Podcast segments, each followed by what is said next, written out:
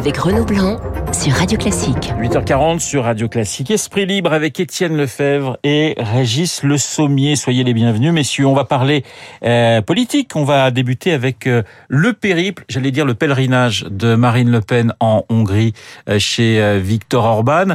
Alors, il y a eu de belles photos, il y a eu de belles déclarations, mais il n'y a pas d'adoubement, si je puis dire, de la part de Viktor Orban en direction de, Marine Le Pen. Est-ce que, alors, il y a un mois, hein, c'était Éric Zemmour qui était, qui était à Budapest. Qu'est-ce que vous pensez de ce marquage à la culotte, j'allais dire, entre Éric Zemmour et Marine Le Pen, Victor Orban pour être, pour essayer d'être adoubé euh, euh, pour cette campagne présidentielle. Qu'est-ce que vous retenez euh, de ce voyage de la l'ex-présidente du Front National, puisque elle a laissé sa place à Jordan Bardella le temps de la campagne, Régis? Moi, je retiens une chose, c'est que la Hongrie, évidemment, fait, un peu office de laboratoire, on a l'impression, euh, notamment euh, pour ce qui est des traits euh, les plus caractéristiques et de, de- des thèmes de Zemmour et des thèmes de Marine Le Pen, c'est-à-dire la, politique migratoire et l'attitude d'Orban et l'attitude de la Hongrie par rapport aux vagues de migrants justement et à l'idée du protectionnisme hongrois, à ce que la, Hongrie peut représenter. Je pense que là, il y a évidemment bon le problème de Marine Le Pen dans, dans, sa démarche, c'est qu'elle le fait après Éric Zemmour. Donc on a l'impression qu'elle est un petit peu euh, en retard euh, et qu'elle Qu'elle court derrière lui en quelque sorte. Bah oui, elle Ouais. s'est fait évidemment surprendre par euh, d'abord l'initiative de Zemmour, mais c'était c'était euh, souvenez-vous hein, quand Zemmour y est allé euh, il y a un mois, il n'était pas aussi haut dans les sondages, il n'était pas, il n'y avait pas eu cette percée euh, qui nous a tous surpris. Euh, donc je pense que là euh, il y a une tentative de récupérer. Et évidemment pour Marine Le Pen, il aurait été mieux euh, dans sa perspective d'être adoubé par Viktor Orban, ça n'a pas été le cas, mais il y a toujours l'idée de euh, d'aller euh, chercher euh, un exemple et la Hongrie semble finalement représenter une forme de, de laboratoire. Voilà ce que ce que ce que euh, de ce qui pourrait se passer en France et notamment sur sur ce thème qui est cher aux deux campagnes. Enfin, bon, Éric Zemmour n'est pas officiellement en campagne, mais en tout cas, c'est un thème qui est cher aux deux et donc il se il se tire un peu la bourre, on dira, pour euh, euh, à ce sujet. Étienne, il n'y a plus Trump, mais il y a Victor Orban. Ouais, et puis il y a un paradoxe, c'est que Marine Le Pen, elle, elle a fait toute sa carrière sur l'antisystème et ça a plutôt bien marché. Et là, euh, elle va en Hongrie et elle montre que elle, elle est euh, une responsable politique, qu'elle est reçue officiellement. Avant 2018, Orban refusait de la de, de, de la rencontrer quand même, donc il y a- du progrès de ce côté-là. Mais quelque part, donc, euh, elle veut montrer qu'elle est qu'elle est un chef d'État et pas un simple journaliste ou un polémiste, qu'elle est qu'elle est capable de diriger le pays. Donc, elle est dans une position euh, déjà de montrer au peuple français qu'elle peut gagner au deuxième tour, alors que son problème là, pour l'instant, c'est le premier tour, et donc ça la met de plus en plus euh, comme une, une candidate du système qui, qui se présente et représente un peu, c'est ce qui arrive un peu à Jean-Luc Mélenchon également, et, et, et donc euh, voilà, elle a, elle a, ça, ça présente un, un, gros risque pour elle. Et, et en même temps, face à, à Zemmour, elle a, elle a pas d'autre choix que, que, que de jouer cette carte de la crédibilité, mais qui fondamentalement, euh, à mon avis, ne correspond pas à, à, à, à la, sa force électorale, qui est quand même le, le vote Le Pen, ça reste quand même un vote contestataire. Alors justement, on- vous parliez d'Éric Zemmour, il y a eu cet épisode à- à Drancy, on en parle beaucoup dans la presse en disant tout ça est un petit peu arrangé entre la cravate d'un côté, euh, le foulard de l'autre, Éric Zemmour qui continue euh, d'imprimer le, le tempo de, de- de cette campagne. Et puis il y a euh, ce, ce- cette euh, comment dirais-je cette information assez assez intéressante euh, chez Mediapart qui montre que 150 journalistes sont prêts à boycotter. Alors on parle pas tout à fait d'Éric Zemmour, mais on parle de certains candidats qui pourraient ne pas être tout à fait dans les clous de la République. Bon, on comprend très bien de, qui on parle.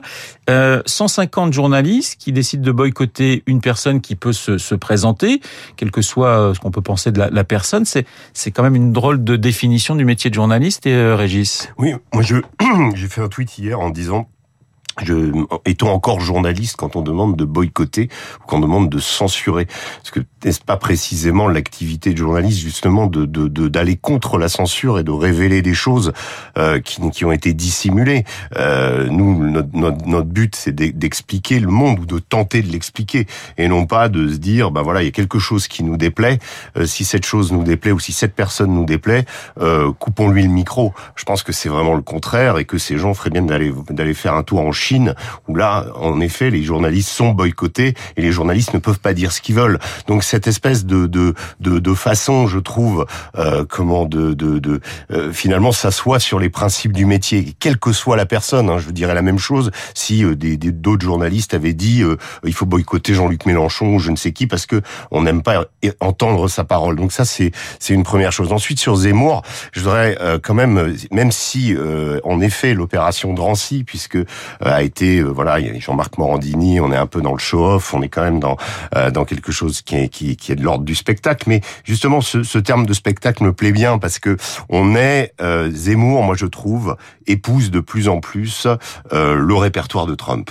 Le répertoire de Trump à sa façon, euh, c'est-à-dire qu'en fait, il va parler aux gens et il parle aux gens qui sont dans la salle. Il ne parle pas euh, de principes théoriques, il ne fait pas des grands discours. J'entendais hier à Biarritz s'adresser directement aux Biterrois, s'adresser en, mettant en avant leur qualité, en mettant en avant chaque terroir est étudié et je pense qu'il a autour de lui une équipe qui a un peu euh, repris cette cette euh, comment cette façon de faire. Trump, vous savez, à l'époque, on regardait ses meetings, on prenait la petite phrase outrancière et on n'écoutait pas le reste. Et en réalité, il ne faisait que parler aux gens qui étaient dans la salle. Et je pense que ça, c'est une, une, des, une des richesses, une des forces de Zemmour, c'est justement d'arriver à s'adresser directement.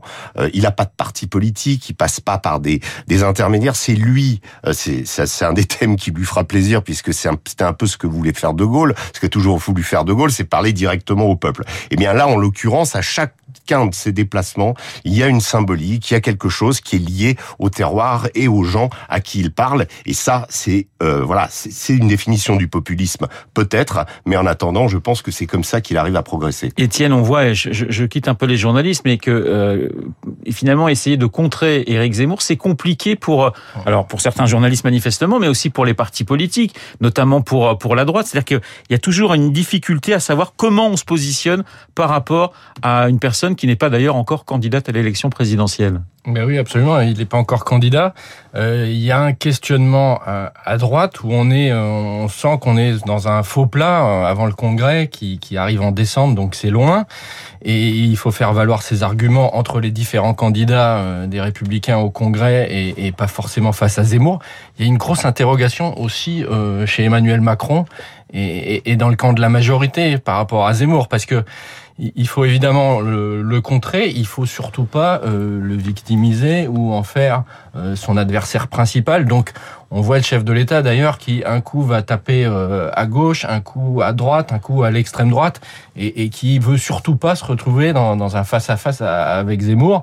Donc sur le nucléaire, euh, il s'est plutôt payé Jadot qui qui, qui était pas responsable. Euh, ensuite, euh, hier euh, avec le, le, le, musée Dreyfus, c'était plutôt pour Zemmour. demain, le revenu d'engagement, je, ça va être un, un nouveau marqueur. Mais ça, ça va pour le chef de l'État qui cherche encore à dicter l'agenda de la campagne parce qu'il est aux manettes et qui peut annoncer des mesures. pour les membres de la majorité, pour les parlementaires qui sont régulièrement interrogés euh, dans la machine à laver médiatique, c'est beaucoup plus compliqué parce qu'on leur parle de Zemmour matin, midi et soir. Alors petite précision, euh, Régis, vous avez dit Biterrois pour les, ah, c'est les Biarros à Biarritz. Biterrois, c'est Béziers. Deux grandes places du rugby français, cela étant, Régis, vous êtes qu'il me pardonne. Ma connaissance du Sud-Ouest est assez euh, minimale. Vous êtes pardonné, vous qui êtes un, un, Breton pur jus. Je voudrais qu'on passe, Régis et, Étienne, à, à, cette, à cette enquête dans, dans le Figaro sur la droitisation euh, de la société euh, euh, française. Alors on, en parle, on en parle beaucoup, mais, mais le paradoxe, c'est que la droite classique française, finalement, on a l'impression qu'elle en profite pas. Qu'est-ce que vous en pensez, Étienne? Bah, C'est ce que dit Dominique Régnier dans, cette enquête, c'est que le, le, le paradoxe, c'est que pour l'instant, personne n'incarne ces valeurs. Enfin, personne n'émerge en tant que leader, euh, alors que a priori le, terrain est extrêmement propice. Et donc euh, c'est toute la difficulté. Et finalement, euh, pour euh, pour Emmanuel Macron, on voit que euh, la question de la dette ou la question du chômage sont moins 10 points, moins 15 points, alors que ça pourrait inquiéter parce que finalement l'emploi va mieux, donc les bons résultats économiques, il, pourrait les faire valoir le, le chef de l'État, mais finalement c'est moins une préoccupation. Mais pour l'instant, on est toujours pas complètement rentré dans cette campagne. Et, euh, et alors, l'agenda politique pourrait changer très rapidement. Et, et, et là, un, un leader émerger. Mais, mais pour l'instant, euh, le 4 décembre, on saura hein, de toute façon, Étienne, hein, pour la droite. Ouais, ouais, mais pour l'instant, on voit euh, la bagarre euh, Zemmour-Le Pen euh, qui, qui fait des dégâts de, de chaque côté finalement, et, et, et puis le, le, Congrès qui en décembre est, est, est trop loin. La droitisation de la société française, Régis, ça, ça ne vous surprend pas parce qu'on en parle depuis, j'allais presque dire des années finalement. Non, je pense que c'est c'est une évidence même. On peut se dire qu'aujourd'hui, euh, ce qu'on appelle la droite, effectivement, ça va être quoi les Républicains, mais bon, euh, évidemment Zemmour euh, incarne aussi ça.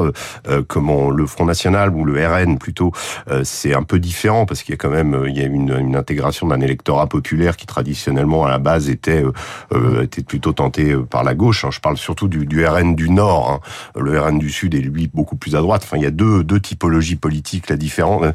Mais quand on regarde la politique d'Emmanuel Macron et ce qu'il incarne aussi, on peut dire qu'Emmanuel Macron est quand même quelqu'un qui s'est quand même très droitisé. Donc il a été un peu en phase avec cette société. Euh, et donc, en effet, oui, euh, je pense que si on additionne tout ça, euh, ça laisse plus beaucoup de champ à la gauche.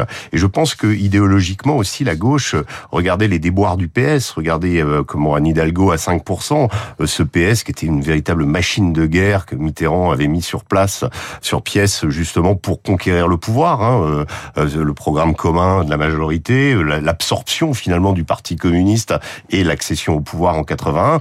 voilà, là on avait une gauche qui était une gauche d'ailleurs de rupture par rapport à la société, tout un tas de, de choses euh, par rapport à l'ère de Giscard juste avant. Là, on avait vraiment une, une, une différence forte.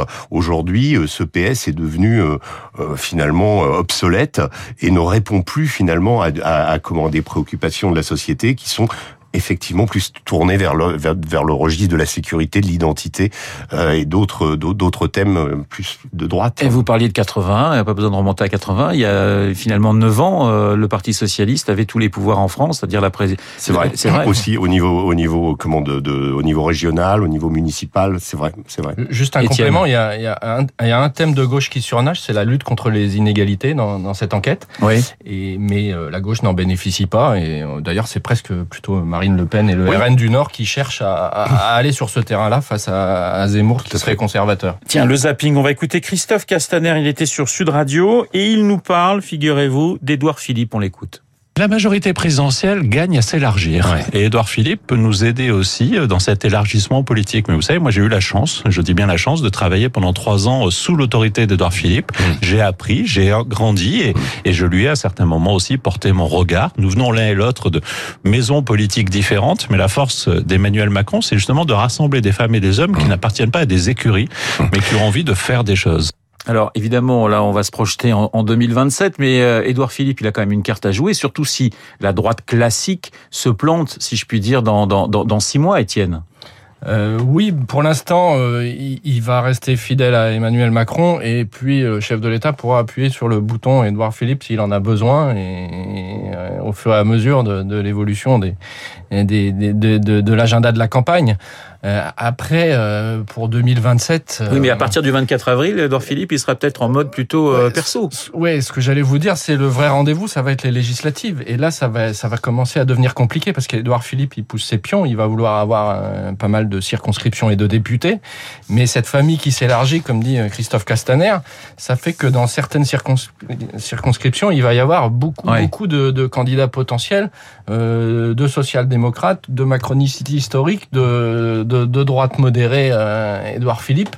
Et ça, ça risque de faire des étincelles bien avant 2027. Alors les repas de famille risquent d'être compliqués. Régis, oui, un mot parce qu'après j'aurais qu'on parle de Julian Assange et il nous reste une minute. Oui, je dirais, je dirais juste euh, pour pour conclure, c'est que c'est une vision extrêmement opti optimiste de, de, la part de Christophe Castaner. Moi, je dirais qu'au contraire, ça prouve le problème fondamental de, de, du phénomène Macron, c'est c'est l'absence en fait d'idéologie et de véritable cap. On a vu euh, la République en marche n'a fait que de se diviser. Il y a trois groupes à l'Assemblée nationale et que finalement, ben il n'y a pas de cohérence idéologique. Il y a juste un, le maintien d'un président. Euh, voilà, c'est tout. Un mot sur, euh, je termine avec vous, Régis, sur euh, Julian Assange. Sept ans, effectivement, qu'il est, euh, qu'il est dans son ambassade, si je puis dire. Alors maintenant, il est en prison. Il est en prison, pardonnez-moi, hein. en prison. Mmh. les États-Unis veulent veulent le récupérer. Qu'est-ce qui se qu'est-ce qui se joue actuellement là dans les dans les jours qui viennent? Moi, je trouve que euh, en dehors du, du, drame personnel que vit Julian Assange, euh, qui est malade et qui est euh, comment euh, presque comment qui a des tendances suicidaires, donc ça fait si on rajoute les 7 ans plus 2 ans et demi, ça fait en gros 9 ans et demi qu'il est incarcéré.